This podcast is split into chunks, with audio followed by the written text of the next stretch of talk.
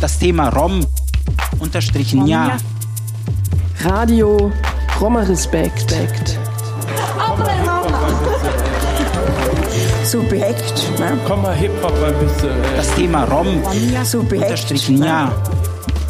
Akzeptiert uns. Ja, wir sind doch auch Europäer. Nein, nein, wir sind mehr Europäer wie die. Nein, nein. Akzeptiert uns. Kinder, die hier geboren und aufgewachsen sind, die werden abgeschoben. Radio Roma What the fuck? Respekt. Was ist das für eine Nummer? so eine Perle wegzuschmeißen. What the fuck? So, come on. Also nimmt uns doch endlich an. Ich bin Sinto, aber ich bin auch ein Roma. Was das, ich weiß gar nicht, was das überhaupt eigentlich alles soll, diese ganze, die ganze Ungerechtigkeit. Ich weiß es nicht. Das Thema Rom unterstrichen ja. Radio Roma Respekt. Ilona Lagren ist langjährige Aktivistin gegen Antiromaismus und seit Jahrzehnten aktiv in der Bürgerrechtsbewegung. Im August 2021 führte die Internationale Jugendbegegnung Dachau ein Interview mit ihr. Dieses Gespräch wollen wir in dieser Sendung von Radio Roma Respekt mit euch teilen. Ja, ich bin ein Kind von Überlebenden, die den Nationalsozialismus äh, überlebt haben. Und ich bin 1950 geboren und zwar in Heidelberg und bin da auch aufgewachsen in der Pfaffengasse. Und äh, was mich halt geprägt hat, das waren halt, halt als, was ich als Kind mitbekommen habe, das waren halt auch die vielen Sachen, die die Eltern eigentlich so erzählt hat, überwiegend meine Mutter, auch mein Vater, in dem eigentlich äh, Menschen, die zu Besuch kamen, sich gegenseitig aufsuchten in dieser Zeit, weil ja keiner wusste, wer hatte überlebt. Man suchte nach seinen Menschenangehörigen und da gab es halt diese Gespräche abends oder nachts, wo, wo sie denken, dass die Kinder schlafen, wo man denkt, und in Wirklichkeit aber hat man das, die Gespräche mitbekommen. Und ich bin damit aufgewachsen und ja, ich äh, nehme gerne das Wort Manushengo Mareben. Ich übersetze es Ihnen in Deutsch in Menschenmorden, Staatsvölkermord. Und für uns äh, als Kinder und auch nachher natürlich als Jugendliche war das eine Sache, die eigentlich äh, mich sehr geprägt hat. Überwiegend auch mein Mann natürlich. Ich war ja in, in Heidelberg, bin ja da aufgewachsen in diesen Straßen und Gassen. Das ist unweit von der alten Brücke. Ja, eigentlich die dritte Straße von der alten Brücken aus. Und ja, man hat halt seine Spielkameraden gehabt, unter anderem und Schulkameraden, aber auch natürlich von unseren Sinti, die da wohnten. Ja, aber man hatte, wie ich schon sagte, auch immer wieder mal, die Konflikte kamen dann raus bei den Schulkindern ab und zu eben. Einfach diese Vorurteilsstruktur, wo man, wo sie ja wussten, man ist Sinti und äh, ja, wenn dann manchmal, äh, ich sage jetzt mal im Umgang oder beim Spielen etwas nicht so war, wie sie das wollten oder so, und dann ist man schon oft oder ab und zu dann betitelt worden als mit diesem Zitwort. Und das tut natürlich als Kind auch weh. Aber äh, dennoch hat es auch so ähm, eigentlich einem auch Kind auch mitgeprägt, ja, mhm. diese Verletzungen, die man ja da hatten. Man hat auch nicht verstanden immer, warum die einem so benennen, denn äh, wir selbst nennen uns ja Sinti oder Roma.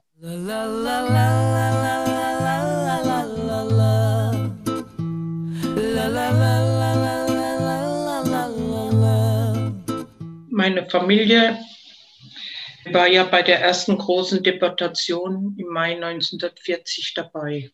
Ja, es war dann so, dass eigentlich mit der Machtergreifung damals natürlich auch die Stadt, die Behörden wie Polizei und Jugendamt, was es alles gab, an Ämtern, die natürlich dann schon damals angefangen haben, eigentlich die Leute zu schikanieren, sage ich jetzt mal. Sie wollten sie eigentlich weghaben. Man muss dazu auch sagen, es gab in Heidelberg äh, einen Verein, den Verein Alt-Heidelberg, und der natürlich auch daran mit beteiligt war, sind die Familien aus der Altstadt wegzubekommen.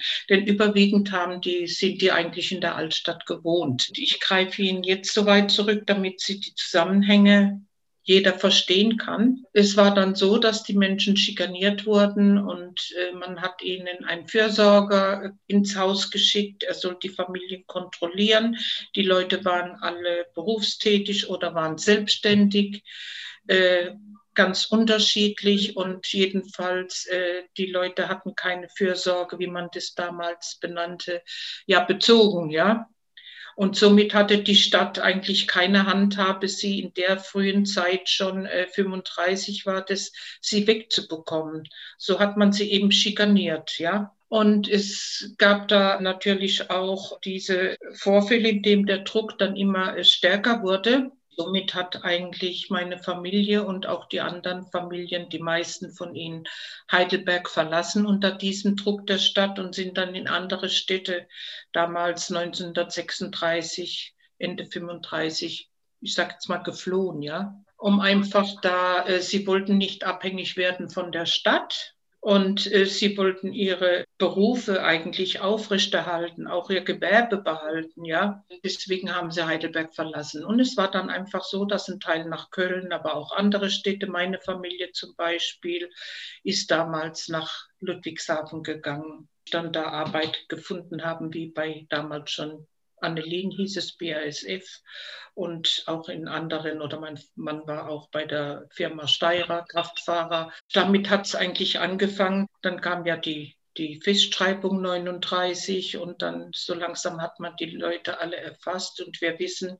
dass die Mai-Deportation am 16. Mai war. Und meine Familie wurde dann damals auch mit verhaftet. Mit den anderen sind die Familien, die eben Ludwigshaft war, aber auch in, zum Beispiel aus der Pfalz, ja, auch die Menschen aus Mainz, die sind dann damals über den Hohen As, also nach Asberg deputiert worden unter anderem. Und man hat sie am Bahnhof von Asberg gesammelt. Und von da sind sie in Asberg dann, als sie ankamen, diesen Berg, der ist ja auch aus vielen Fotos eigentlich, denke ich, bekannt, indem man sieht, wie man von, wie die Menschen vom Bahnhof aus diesen Weg zurücklegen, hoch auf den Asberg. Dort sind die wenigen, die äh, damals ähm, noch nicht rassebiologisch untersucht waren, wurden dort dann untersucht. Und dann ging der Transport am 22. Mai in die Konzentrations- und Vernichtungslager nach Polen in die Ghettos und Konzentrationslager. Meine Eltern kamen unter anderem, die waren in, in, in Radom, auch in den vielen anderen Nebenlagern, die kann man gar nicht alle aufzählen, was es da gab. Und bei dieser Deportation damals ähm, habe ich dann nachher aus den Entschädigungsakten meiner Mutter gelesen und wusste, dass sie schwanger war. Denn als sie dann äh, nach Polen kam und am 14. Juni dann ist damals ein, eine kleine Schwester geboren worden. Und es kam dann noch ein Kind, ein Junge, und die sind dann beide ermordet worden in Radom damals. Also somit nicht überlebt. Die Kleine, die hieß Amanda. Und der kleine Junge, der hieß Wilhelm. Und daraus konnte ich das dann einfach sehen und einige Sachen, auch, auch noch andere Sachen äh, eigentlich äh, ja, herausfinden, die ich, wo ich dachte, ich weiß alles und dennoch nicht alles wusste. Und als meine Eltern dann nach dem Krieg, nach dem Holocaust, in dem es schreckliche Sachen gab, die man weiß, und wenn ich die vielleicht an dieser Stelle, wir sind ja schon mittendrin, dann erzähle ich das Ihnen auch gerne. Und es war dann auch so, dass die Menschen ja oft selektiert worden, ja. Meine Mutter zum Beispiel, die musste sogenannte Schützengräben ausheben und meine älteste Schwester, Renate, die hatte, die war damals sechs Jahre alt, die musste ihr mithelfen. Und äh, so äh, hat immer meine Mutter versucht, unauffällig, dass es diese SS, die oben an dem Rand hin und her lief mit den Gewehren, dass die nicht sehen, dass sie meiner Schwester so hilft. Sie war ja noch sehr klein, ja, mit diesen Schippen. Hat sie ja heimlich geholfen oder hat so eine kleine Treppe so gemacht, damit es für sie nicht so arg hoch ist, den Dreck da hochzuschmeißen, den Sand. Und da ist sie dann auch mal hingefallen und meine Mutter hat sie dann ganz schnell hochgezogen, weil sie gesehen hat, wie der SS am Rand schon angelegt hatte, ne, um sie zu erschießen. Und sie war halt sehr schnell und dann somit konnte sie meine Schwester davor bewahren. Wenn man nicht schnell genug war, dann wurden die Menschen einfach erschossen. Und es gibt auch einen Zeitzeugenbericht von meiner Schwester, von meinen beiden Schwestern, in dem das eigentlich sehr detailliert hervorgeht. Ich habe damals äh, in, in, den 90er Jahren Zeitzeugeninterviews durchgeführt. Vielleicht kennen Sie auch dieses Buch, es heißt Wegkommen. Genau, und äh, auch meine Schwester Lore Georg hat ja auch ihren Bericht abgegeben. Damals konnte man mit vielen den anderen Leuten, ich glaube, es waren fünf oder 36 Zeitzeugeninterviews, die ich damals durchgeführt habe und äh, die mir dann von Romanes ins Deutsche übersetzt haben. Leider ist es vergriffen. Manchmal hat man Glück und findet es noch irgendwo äh, im Internet zu kaufen, mhm. aber es ist äh, halt äh, so gut wie nicht mehr zu bekommen. La, la, la,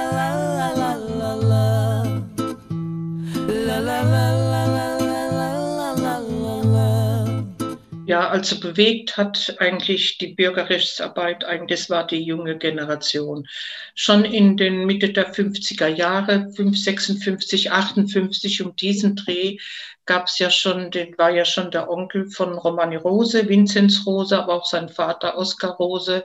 Die wollten damals schon eigentlich äh, eine Initiative mit den Sinti zusammen eigentlich aufstellen. Aber es war halt so, dass viele von den alten Leuten, die überlebt hatten, einfach Angst davor hatten, ja. Das hat, ist auch eine Sache, die mich geprägt hat, auch mein Mann, überhaupt die Kinder damals, weil man hat diese Angst von den Eltern, die hat man gespürt, ja.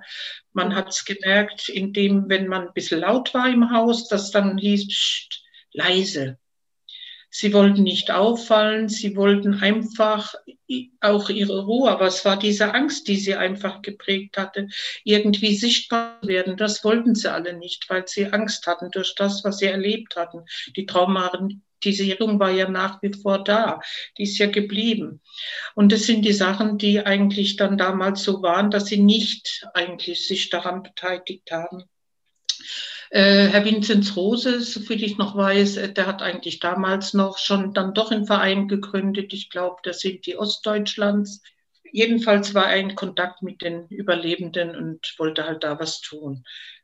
Dann war es halt so, dass man dann eigentlich bis zu dem Zeitpunkt, sage ich jetzt mal, in dem, äh, das war glaube ich 72, da war die erste Demonstration in Heidelberg. Und zwar ist vorangegangen, dass damals eine Familie Lehmann, dass da die Polizei auftauchte. Ich glaube, es war Vatertag oder sowas. Jedenfalls, man hat damals den Familienvater erschossen. Und darauf dann haben sich die Sinti wirklich bewegt und haben gesagt, hier müssen wir jetzt was tun, wir können das nicht weiterhin so einfach lassen, wir müssen uns jetzt wirklich wehren. Und da haben dann die alten Leute eben sich eben mit engagiert und waren bei dieser ersten großen Demo in Heidelberg durch die, die Hauptstraße. Man hat sich damals am Messplatz getroffen oder gesammelt und dann ist man da durch die Hauptstraße in Heidelberg eigentlich gelaufen mit Transparenten. Ist ein ganz bekanntes Foto, was man da sieht. So hat eigentlich das viele so mitbewegt, also die Generation damals, ich sage jetzt mal,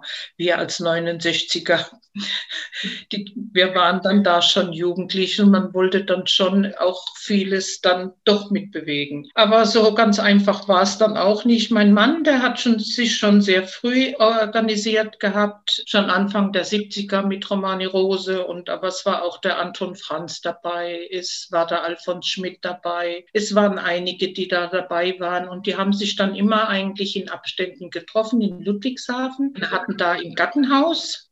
Und da haben sich getroffen und haben dann eigentlich über die Politik gesprochen und was man eigentlich unternehmen und tun kann in diesen Jahren. Das waren einfach Sachen, ich habe ja das mitbekommen. Ich habe dann mittlerweile auch schon zwei Kinder, drei Kinder sogar. So konnte ich natürlich als Frau da nicht gleich immer. Äh, sie haben halt darüber diskutiert ich habe das natürlich zu Hause mitbekommen, weil dann wir haben darüber gesprochen.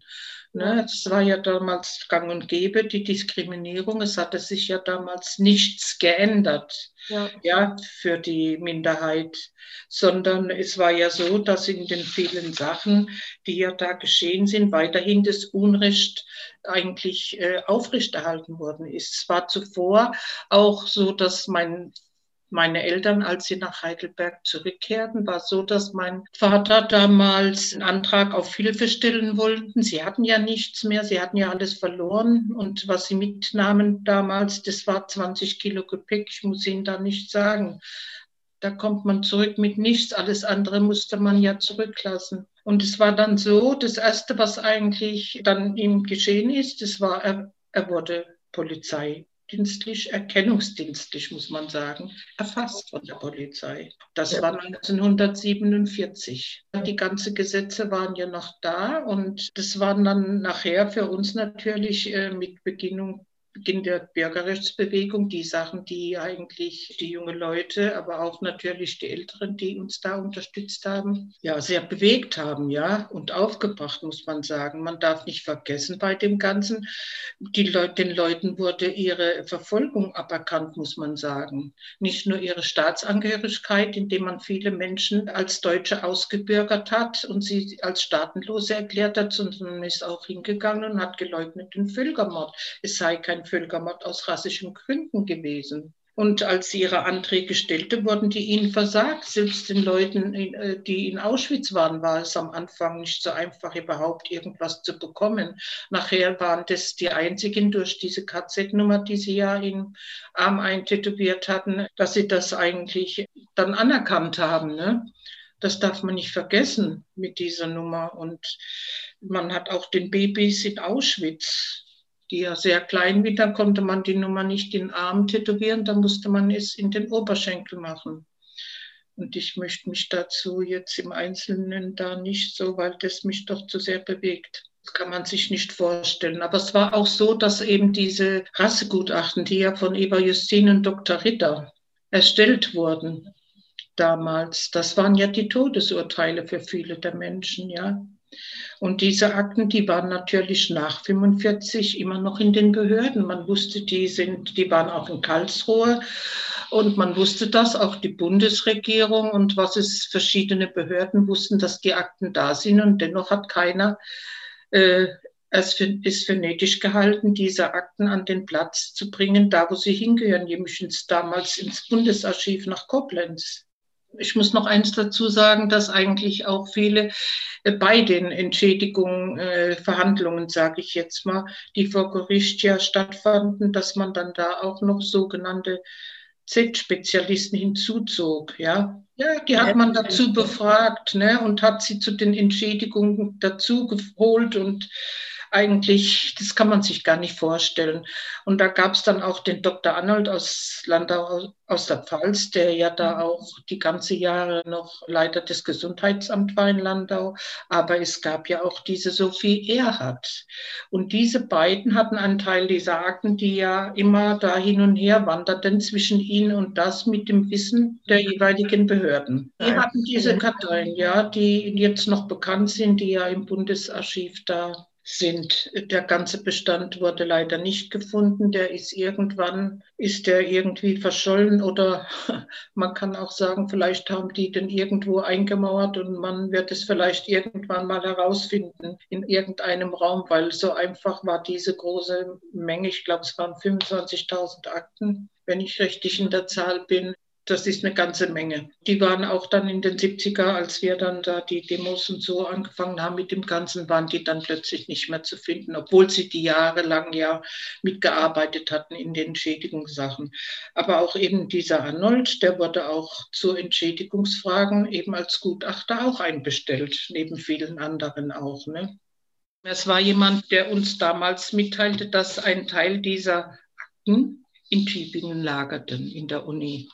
Und die, mit der die Professorin Sophie Erhardt, die ja auch die Rassegutachten zum Teil miterstellt hat, immer noch mitarbeitete. Also die Besetzung war 1981 dann, weil man rausbekommen hat, dass da die Akten äh, sind. Und dann ist jemand da reingegangen und hat gesagt, man hätte einen Termin mit der Professorin Frau Erhardt und bei denen den Räumlichkeiten oder halt über diesen Sachbestand, der da war und dann, äh, wo das denn sei. Und dann hat man ihm diesen Weg natürlich gewiesen. Und damit sind halt dann alle, die dabei waren, es waren 18 Personen, die sind dann alle zusammen da rein, runter. Es, glaube ich, war ein Keller unten und dann haben die sich da hingesetzt oder waren gestanden und sind dann nicht mehr weg. Ne?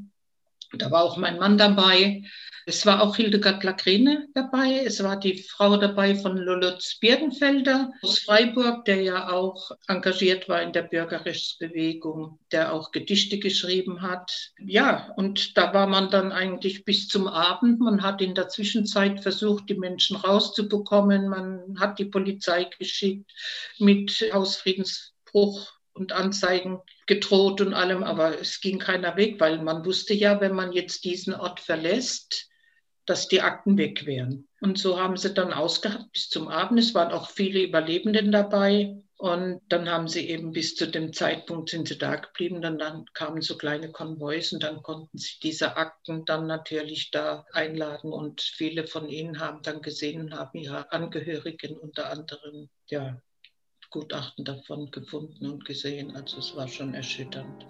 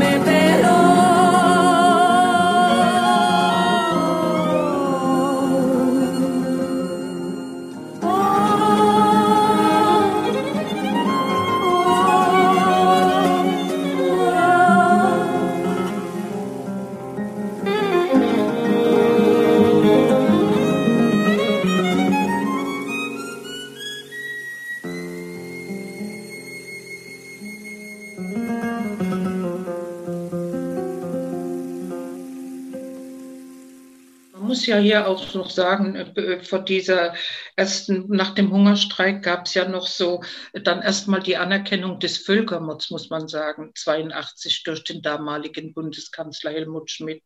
Man muss sich vorstellen, dass erst 1982 der Völkermord an Sinti und Roma anerkannt wurde ja, dass er aus rassischen Gründen war. Das sind diese Sachen, die eigentlich nicht zu glauben sind in dieser Zeit und dass so viele Täter auch immer noch in den Ämtern waren, wie in Baden-Württemberg, Paul Werner und, und, und. Und äh, ja, das sind die, die, die Sachen, die viele Menschen leider nicht wissen, aber die eigentlich unsere Menschen und unsere Generation eigentlich immer wieder dazu motiviert hat und bewegt hat, eigentlich was zu unternehmen. Jedenfalls sind dann damals diese Akten dann von Tübingen aus eben von unseren Menschen selbst dann eben nach Koblenz war damals das Bundesarchiv noch, ja, dahin verbracht worden. Ja, und dann nach diesen, der Anerkennung des Völkermords und dann gab es ja den Verband Deutscher Sinti, den damals Herr Rose vorstand und dann gab es dann den Zentralrat später mhm. und ja, dann kamen die einzelnen Landesverbände eben dazu, wie Pfalz, Baden-Württemberg, Hessen, und, und, und mittlerweile gibt es fast in jedem Bundesland. Also, aber man muss auch sagen, das ist keine einfache Sache mehr zu der Entschädigung.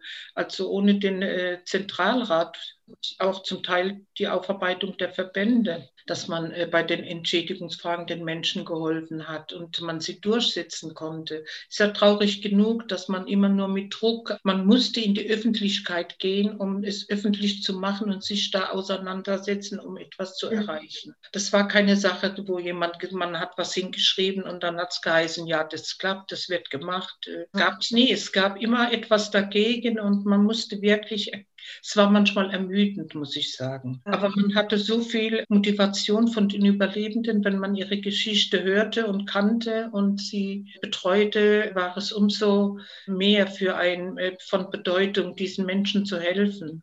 Ich habe damals im Landesverband, der wurde gegründet 1986. Ich war da Gründungsmitglied, auch mein Mann. Mhm. Und äh, leider sind die anderen Gründungsmitglieder mittlerweile verstorben. Also mein Mann ja leider auch. In 1989 war dann eine Eröffnung. Es wurden Mittel bereitgestellt für ein Büro einzurichten. Das war damals in Heidelberg und dann hat man einfach damit angefangen. Eigentlich war es eingerichtet äh, für eine soziale Beratung und Hilfe, aber damit, das konnte man nicht in diesem Rahmen beibehalten, weil einfach es gab auf allen Ebenen, gab es einfach einen Bedarf an Hilfe, wo die Menschen in Anspruch genommen haben und wo man auch tätig werden mussten, auch viel ehrenamtlich. Ja, zum Beispiel bei Entschädigungsanträgen, aber auch bei, bei vielen Sachen im schulischen Bereich. Es war damals auch gang und gäbe, dass man einfach, die sind die Kinder, die in die Schule eingeschult werden sollten, wollte man eigentlich, eigentlich immer in die Sonderschule abschieben. Und dann musste man sich eben da auch mit den Schulämtern dementsprechend in Verbindung setzen und auseinandersetzen. Aber es gab auch immer wieder diese Diskriminierung auch bei der Arbeit. Die gibt es, muss ich sagen, heute leider auch noch. Und ich finde es einfach traurig schwierig bei dieser ganzen Arbeit, die man da vorgeleistet hat. Aber man war auch in den Schulen. Man hat Vorträge gehalten, man wurde eingeladen, also ganz unterschiedlich, um einfach, ja, es war schon damit, es gab damals eine kleine Ausstellung schon vom Zentralrat und sie sind den Trommerbürger dieses Staates. Diese Tafeln konnten man dann auch in Schulen mitnehmen oder manche Schulen haben sie dann über einen Zeitraum ausgestellt, indem man dann einfach ein Programm aufstellte, indem man unterschiedliche Vorträge machte oder einen Workshop oder sowas. Also das hat man in der Zeit, also Aufklärung, denke ich, ist viel, viel, viel passiert damals. Aber man muss auch sagen, dass leider so viel, wenn man heute die Situation sieht und hört, war es noch nicht genug, denn heute ist es immer noch traurigerweise in vielen Sachen immer noch die Diskriminierung da, die die Menschen wieder, immer wieder erfahren. Aber äh, nochmal lassen Sie mich zurückkommen zu den Überlebenden, was so bewegt hat. Also die Erfahrung, die man mit den Menschen gehabt hat, die möchte ich nie missen. Es war in Baden-Württemberg für mich als Frau in der Politik nicht leicht. In der Zeit schon gar nicht. Ne? ich habe auch ab und zu zu hören bekommen, ach, Frau Lagren, ich habe Sie mir gar nicht so vorgestellt. ich weiß nicht, was Sie erwartet haben. Ich möchte darauf nicht eingehen. Ich habe es dann ignoriert.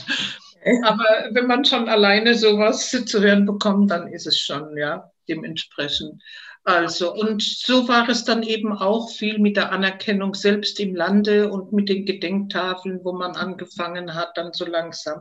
Ich habe dann verschiedene Orte, wo ich wusste, die zentrale Orten, die eigentlich eine große Rolle spielten, angeschrieben, wie vor allem ich sage jetzt mal Tübingen, in dem ja eigentlich die Rassegutachten geboren wurden von Robert Ritter und Eva Justin. Und ich habe die damals angeschrieben und betreffend einer Gedenktafel und die wollten sie nicht.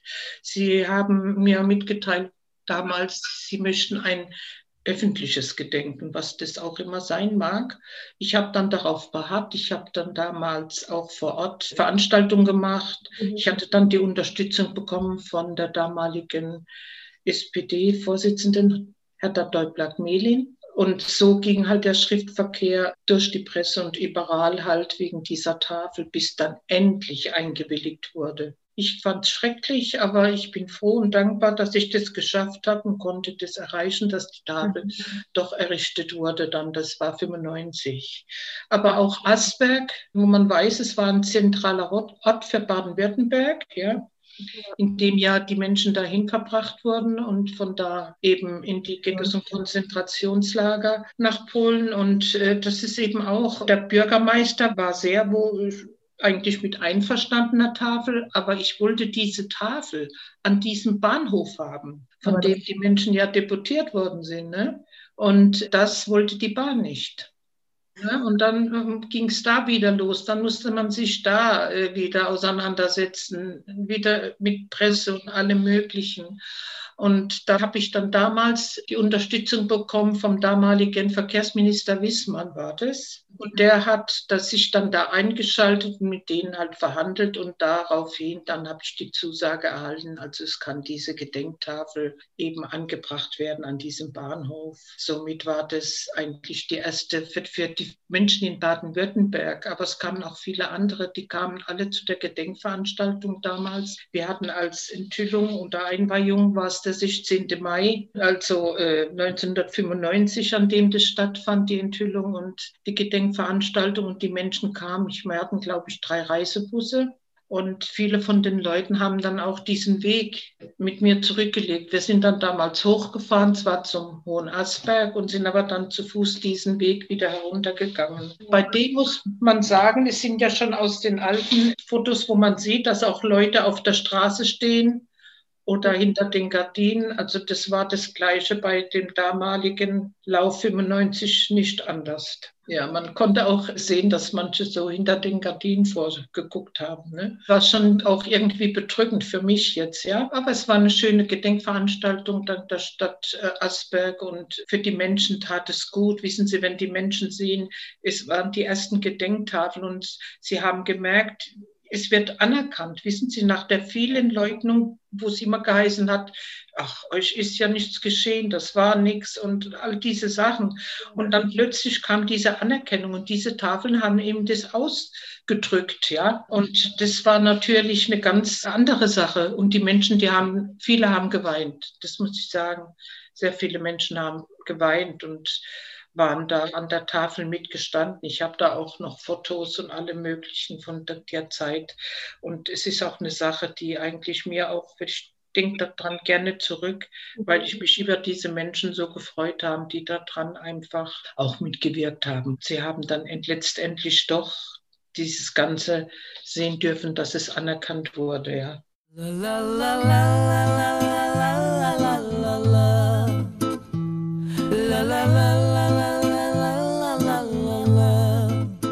1980 führten Bürgerrechtsaktivistinnen einen Hungerstreik in der Gedenkstätte Dachau durch. Darunter waren drei Überlebende der Konzentrationslager. Sie forderten eine gesellschaftliche Aufarbeitung des NS-Völkermords an den Romja und Sintise. Sie thematisierten die Kontinuität von Diskriminierung gegen Romja und Sintise und verlangten Gleichberechtigung. Es war dann so jedenfalls. Wir haben das da spannend verfolgt, was da geschieht. Es hat sich ja wenig gerührt. Und es war dann so, dass eben hier aus Mannheim auch Familienväter dabei waren am Hungerstreik, wie der Herr Peter und der Herr Franz und wer war da noch dabei jetzt im Moment, komme ich jetzt nicht schnell auf den Namen. Also es waren zwei, drei von den Vätern. Mhm. Und es war dann so, es war ja Ostern, man weiß, zu der Zeit war eine Woche nach Ostern Kommunion. Ja. Und denn ihre Kinder sollten zur Heiligen Kommunion gehen und die waren jetzt immer noch, es war glaube ich donnerstags oder freitags schon, sowas um den Dreh und die äh, Väter waren immer noch im Hungerstreik. Und das hat mich natürlich auf die Barrikaden gebracht, die anderen Frauen natürlich auch. Und ich bin dann auf die Idee gekommen, mich bei der Kirche zu beschweren. Und so habe ich dann ausfindig gemacht, habe angerufen bei verschiedenen Diözesen, unter anderem Freiburg, Rottenburg, und in Köln habe ich dann auch angerufen. Die haben mich immer weiter verwiesen. Und so war dann da jemand, der mir gesagt hat, im Moment ist in Bonn eine Bischofskonferenz. Ich gebe Ihnen jetzt diese Nummer, da können Sie da anrufen. Mhm. Habe ich dann gemacht.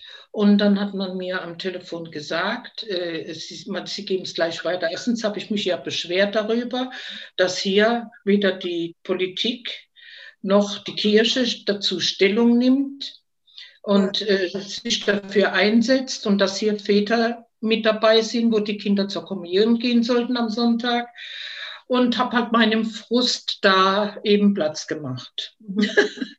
und daraufhin haben die das dann auch weitergegeben. Und ich bin hingegangen und habe diese Telefonnummer all den anderen Frauen gegeben. Ne, somit war bei denen halt ziemlich viel los dann. Wie Hildegard Lacrene, ihre Tochter, und ach, waren die ganze Frauen, die halt da waren, haben da angerufen. Und äh, ja, abends kam dann durchs Fernsehen, da hat, hat ja dann die, endlich war ja dann der Abbruch, die Politik hat sich gemeldet, war vor allem auch die Kirchen, beide Bischöfe haben sich solidarisch damals mit ihnen erklärt und somit konnte dann der Hungerstreik beendet werden und es gab dann eine schöne Kommunionfeier auch, der anderem. Man musste das tun, wissen Sie, wenn man in einer Familie eigentlich so aufwächst, in dem die Eltern Überlebende waren. Meine waren eben betroffen von der Mai-Deportation und hatten ja soweit überlebt. Aber natürlich hat mich auch die Familie meines Mannes geprägt. Sie waren beide Auschwitz-Überlebende. Und die erste Familie von meinem Schwiegervater, die ist komplett in Auschwitz geblieben. Ja, er, war ja Auschwitz-Überlebender und er ist 43 im März, ich glaube 15. März 43 nach Auschwitz deportiert worden mit seiner Frau. Vier Kinder hatte er. Ja. Der Bruder war dabei, Vater und Mutter. Und er war der einzige Überlebende, der einzige, der das Ganze überlebt hatte. Es war er. Und meine Schwiegermutter war auch Auschwitz-Überlebende und die haben sich dann nach dem Krieg kennengelernt und so ist dann nochmal eine neue Familie entstanden. Das sind alles die Sachen, wenn man dann aber hört, was die Menschen so erlebt haben in dem Ganzen, dann kennt man, was passiert ist, ja, weil die Menschen ja bei uns sind. Mein Vater ist 1977 gestorben, 79 vielmehr, und meine äh, Schwiegermutter 74. Und somit waren beide äh, Elternteile bei meinem Mann und mir. Ne? Wir haben sie damit versorgt und das war eine Sache der Selbstverständlichkeit. Und da hat man auch viel dann im Alter wieder mitbekommen, wie mein Schwiegervater, der hat gehört manchmal, als würde es klopfen. Er ist in, in Auschwitz, war er im Block 4, das ist ziemlich nah am Krematorium. Man muss sagen, die haben wohl dieses Klopfen mitgehört, was da war, wenn die Leute in die Gaskammer waren. Und äh, irgendwie kam das im Alter wieder zurück. Dazu muss ich auch sagen, er war auch einer, es gab ja auch das sogenannte Z-Orchester in Auschwitz. Und er war einer dieser Musiker, ja. Er war ja auch in der Musikhochschule damals und damals wurde er ja auch aus der entlassen. Da gibt es auch ein Schriftstück, wo sein Name mit draufsteht, wer damals alles ausgeschlossen wurde aus der mhm. Musikhochschule. Er ist eigentlich, seine Familie war schon alle, die waren schon alle tot, bis auf einen Sohn, den ältesten. Und er wurde dann laut der Akten, ist er am 31. Juli, ist er von Auschwitz nach Buchenwald gekommen. Und dort ist er, glaube ich, am 2. oder 3. August eingetroffen. Also es war genau die Auflösung. Und er wollte seinen Sohn mitnehmen. Der hat auch geweint und hat gesagt, Papa, Papa, nimm mich doch mit.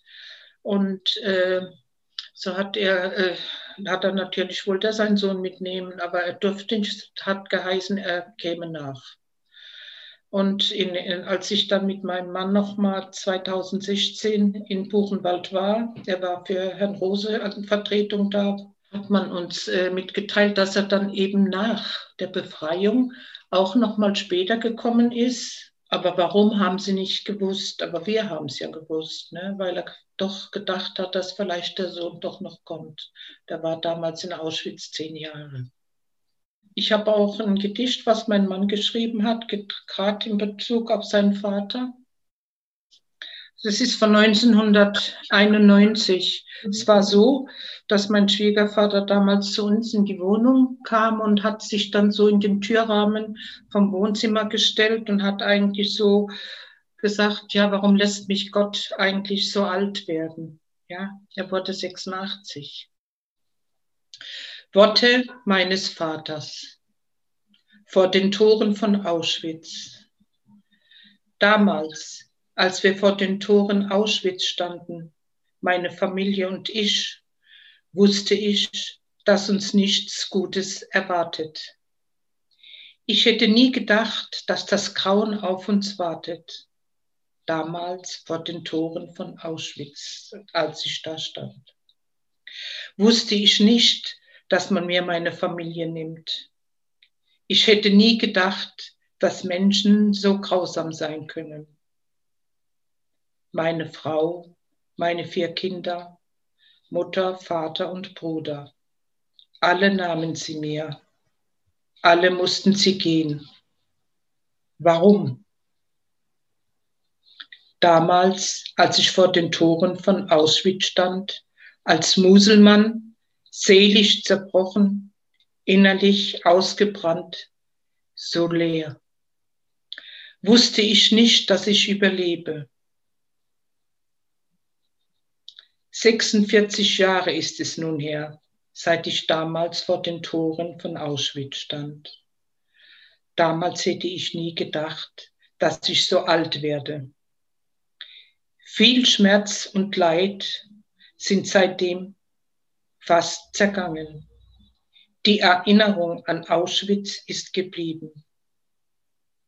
Alt geworden überlebe ich Gefangener meine Erinnerungen hinter den Toren von Auschwitz.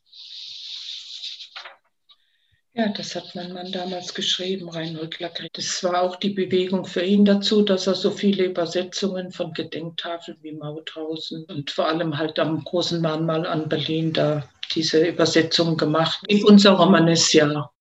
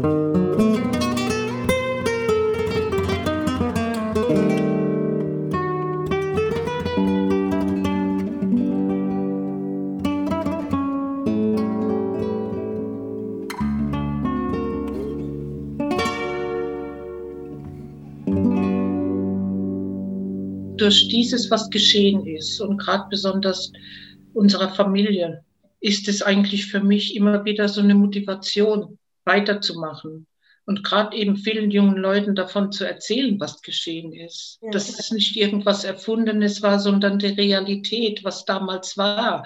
Und was auch heute immer noch geschieht, ist eigentlich nicht vorzustellen. Ich meine, es gibt so viele Gespräche mit Jugendlichen, es gibt Führungen im Dokuzentrum ohne Ende, auch von den Verbänden. Und ich bin viel auch unterwegs und ich gehe gerne mit Jugendlichen und spreche auch gerne mit ihnen, weil die Jugend ist die Zukunft. Wenn wir die Jugend nicht aufklären, was soll da geschehen? Es darf niemals vergessen werden. Das sind wir unseren Toten schuldig. Und vor allem ist es wichtig heute, ich denke, viele junge Leute, die wissen vom Nationalsozialismus ganz wenig oder gar nichts. Aber ich denke, die Geschichte, und es ist eine gemeinsame Geschichte, nicht nur die Geschichte der, der Sinti und Roma, es ist auch die Geschichte der Deutschen oder international, ja. was hier geschehen ist im Nationalsozialismus. Und man ist verpflichtet, es an, ihre, an die Kinder weiterzugeben. Wieso geschieht es heute, dass kleine Kinder im, im Kindergarten Vorurteile haben? Wie kann sowas passieren? Normalerweise haben kleine Kinder keine Vorurteile, die bekommen sie nur von zu Hause. Und ich denke, das fängt zu Hause bei jedem an. Und wenn zu Hause Aufklärung stattfindet, dann können wir auch was verändern. Ich denke, in den vielen Jahrzehnten, in denen es die Bürgerrechtsbewegung und Organisationen gibt, hat man so viel geleistet, man hat so viel aufgeklärt, man hat so viel getan. Und ich denke, es ist immer noch nicht genug, aber ich denke, dass wir schon eine ganze Menge geleistet haben und dass jetzt vielleicht mal es an der Mehrheitsbevölkerung liegt, selbst mal zu gucken und aufzuarbeiten und darauf hinzuweisen. Es ist heute noch mehr wichtiger denn je, einfach einzuschreiten gegen jede Art von Rassismus. Das darf einfach nicht mehr geschehen, was damals war. Das ist eine Verpflichtung, die man hat, auch wenn man hier in Deutschland lebt. Aber es sollte auch international eine Verpflichtung sein. Also ich denke, die Erinnerungskultur ist ja sehr wichtig. Vor allem ist es auch wichtig, dass man einfach sich bewusst macht und in den Familien einfach sich einfach mal darüber Gedanken macht. Wie kann sowas passieren? Wie kann sowas entstehen? Wir sind doch alles Menschen. Man sollte nicht nach Nationalität gehen ja. sollte nicht unbedingt sein, aber hier in Deutschland vor allen Dingen muss, muss man sich doch bewusst sein, was war die Geschichte. Und wenn jeder sich mit seiner eigenen Geschichte befasst, denke ich, dann kommt man ein Stückchen weit mehr der ganzen Sache näher und man äh, kann auch seine Kinder aufklären, kann sagen, also sei so gut, hört mal, das sind, die Familie vielleicht im Umfeld eingezogen mit den Kindern könnt ihr spielen, selbstverständlich oder sowas in der, äh, seid Kameraden oder so. Jeder, es gibt unterschiedliche Erfahrungen, die Kinder machen und jeder muss seine eigene Erfahrung, denke ich, machen von dem und es gibt viele positive. Und was ich halt in der heutigen Zeit, wenn man überlegt, wir haben jetzt 2021 und dass es noch Sinti gibt, die ihre Sprache nicht mehr sprechen aus Angst oder die sich nicht mehr zu erkennen geben als Sinti oder Roma. Und für mich ist einfach ganz, ganz, ganz wichtig, das ist der Völkermord. Wissen Sie, wenn wir den Völkermord vergessen, verleugnen oder einfach nicht mehr gedenken an die Menschen, ich hoffe, ich habe das weitergegeben. Ich habe das auch an meine Kinder weitergegeben, auch meine Enkel. Mittlerweile habe ich auch drei Urenkelinnen. Die wissen auch schon so ziemlich gut Bescheid. Die kriegen das auch immer mit. Aber wenn ich dieses vergessen würde, dann, vergibst, dann gibt man sich selbst auf. Verstehen Sie? Das gehört einfach zum Leben. Und darum appelliere ich immer wieder, man muss aufeinander zugehen, man muss wirklich gucken, dass man sich gegenseitig einfach ein Verständnis gegenüber jedem, wie man jedem anderen auch gegenüberbringt, dass man sieht auf den Menschen und nicht auf die Verurteilsstruktur. La, la, la,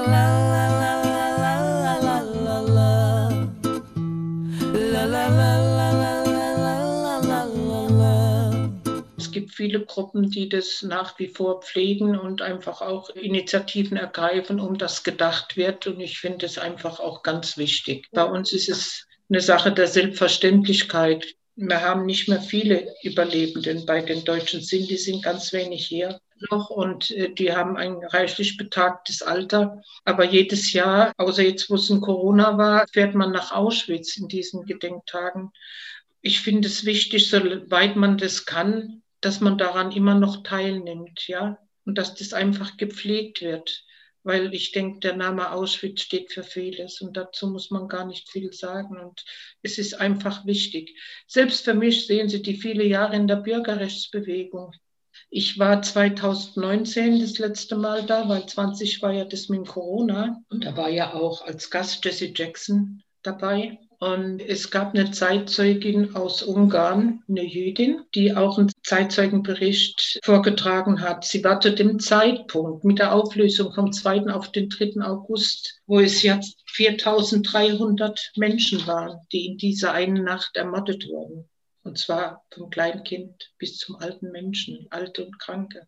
Und sie sagte dann, wie das wie das passiert ist. Die kamen dann, sie wollten die Menschen aus diesen Baracken rausholen, dass sie rauskommen. Die Menschen gingen nicht raus. Und äh, dann kamen sie mit Flammenwerfer und haben die Menschen aus den Baracken getrieben. Ich kann Ihnen hier gar nicht beschreiben, was in dem Moment in mir vorgegangen ist, wie Menschen so etwas tun können kann man nicht beschreiben. Das war eine Sache, die ich nicht wusste, muss ich sagen. Ich war so erschüttert darüber. Ich kann es nicht, ich kann es Ihnen nicht, gar nicht so wiedergeben, wie es eigentlich war, was die, was sie da erzählt hat, wie das abgelaufen ist. Und man hat sie ja dann getrieben zu dem kleinen Krematorium da hinten, das ja außerhalb so ein Stückchen von dem großen war. Und da hat man sie ermordet, dann vergast und verbrannt. Und da ist auch noch ihre Asche. Und auch in dem kleinen See, der es ja mittlerweile da hinten gibt. Und ja, es ist, man kann es nicht beschreiben, auch in diesen Wasserbecken, die es ja da gibt, auf dem Gelände noch. Wenn man da so an den Rand geht und so in den, so an, am Rand unter dem Wasser, was da drin ist, so ein bisschen da rein packt, so mit den Fingern, dann kann man, dann ist da noch die Asche. Also das sind die Sachen, die kann man nicht vergessen und die darf man auch nicht vergessen. Ja. Sonst vergisst man sich selbst.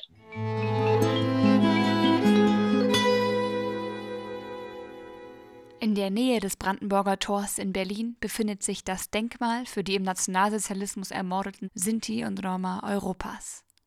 Doch auch um den Erhalt dieses Denkmals müssen die Bürgerrechtsaktivistinnen kämpfen. Allein zwischen dem Beschluss der Bundesregierung zum Denkmal und seiner tatsächlichen Eröffnung liegen genau 20 Jahre. Und was ist jetzt?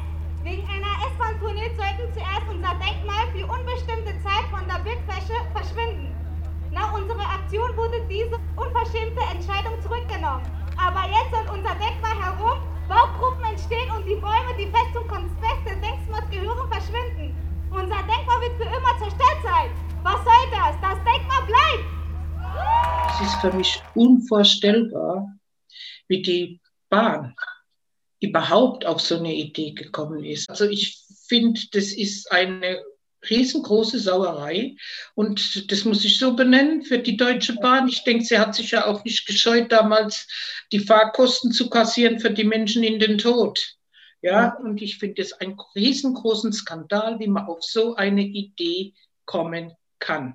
Es gibt jetzt da Verhandlungen, was daraus wird, kann ich jetzt so nicht sagen. Ich weiß nur den letzten Stand vom Zentralrat und der ist eben, dass es so erhalten bleiben soll, wie es da steht, dass es nicht angetastet wird. Es gibt keine Baustelle und es soll eventuell, wenn überhaupt. Dann unterirdisch gibt es ja einen Gang, wo immer täglich diese Blume aufgelegt wird. Von diesem Gang soll was gekürzt werden oder ne, wo diese Trasse führt.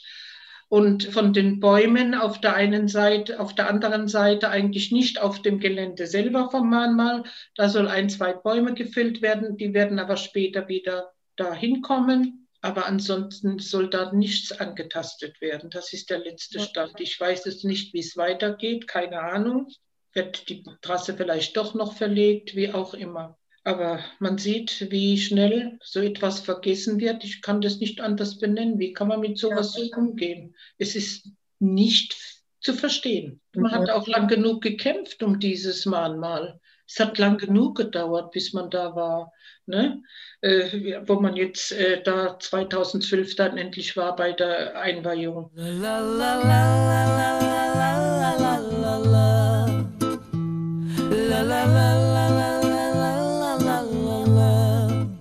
Und ich denke, im Moment hatten wir jetzt hier gerade betreffend äh, äh, betreffend einer Tagung im, in, in, der Studie Antiziganismus oder Rassismus, wie man das auch nennt, die ist ja ganz neu gewesen, jetzt in Berlin, die erstellt wurde. Und wenn man dann sieht, dass da Politiker sitzen, wenn man darüber spricht, wie man dem Ganzen, wie man damit umgeht in Zukunft, ja. Mhm. Mit dem Rassismus, die dann sagen, in den eigenen Reihen, es gibt ja auch in den Behörden Rassismus. Ja. Das bei der Polizei kann man nicht leugnen, auch in den sämtlichen Behörden, auch in der Politik, in diesen verschiedenen ja. Ämtern. Gibt es auch bei Jugendämtern, das kriegt man immer wieder zu hören. Aber wenn da dann jemand sitzt, der dann sagt, es gäbe da nichts aufzuarbeiten und es gäbe in den eigenen Reihen keinen Rassismus, dann muss ich mich äh, ja, fragen, wo ich bin. Lei, lei, lei,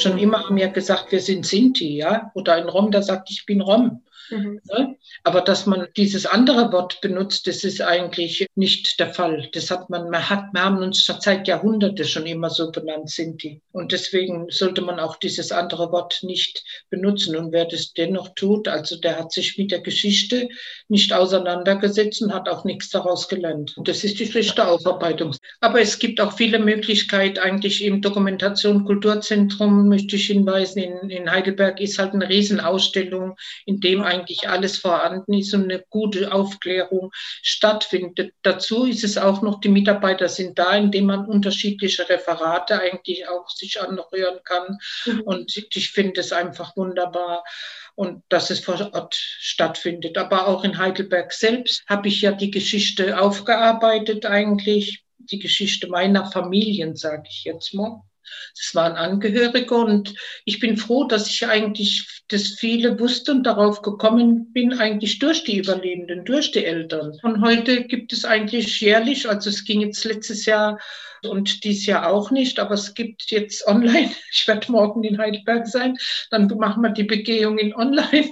Mhm einfach mal festzuhalten. Und dann gehe ich mit den Leuten durch die Straßen und es gibt da unterschiedliche Berichte über die Familien, die da lebten, wohnten und was mit denen so im Einzelnen geschehen ist. Was mich freut, ist auch immer, wenn wir die bis jetzt gemacht haben, waren äh, viele Leute dabei, wo man wirklich sagen muss, ja, das freut einem. Dass man sieht, was für eine Anteilnahme da doch vorhanden ist, ja. Und dann im Anschluss meistens halte ich dann, ich habe ja ein Referat auch erarbeitet, in dem so einzelne Sachen auch vorgehen, auch der Umgang, wie das mit der Stadt überhaupt war, mit dem Ganzen. Und es gibt auch eine Gedenktafel in Heidelberg. Die gibt es auch eben in der Steingasse. Okay. ja, vor allen Dingen bleiben Sie gesund und ich wünsche ja. euch weiterhin Erfolg und haltet fest an eurer Arbeit, die ist wichtig. Ja, und gebt sie auch weiter an eure Freunde. Wir bedanken uns bei Ilona Lagrin und der Internationalen Jugendbegegnung Dachau für dieses Interview und wünschen allen Hörerinnen und Hörern alles Gute. Lasst euch nicht entmutigen im Engagement gegen Menschenfeindlichkeit und Unterdrückung, denn erinnern heißt kämpfen. Das war Radio Roma Respekt, dieses Mal am Mikrofon Elsa Plate. Bis zum nächsten Mal das Thema Rom unterstrichen ja. Radio Roma Respekt. Subjekt. Ne? Komm mal Hip-Hop ein bisschen. Äh. Das Thema Rom unterstrichen ja.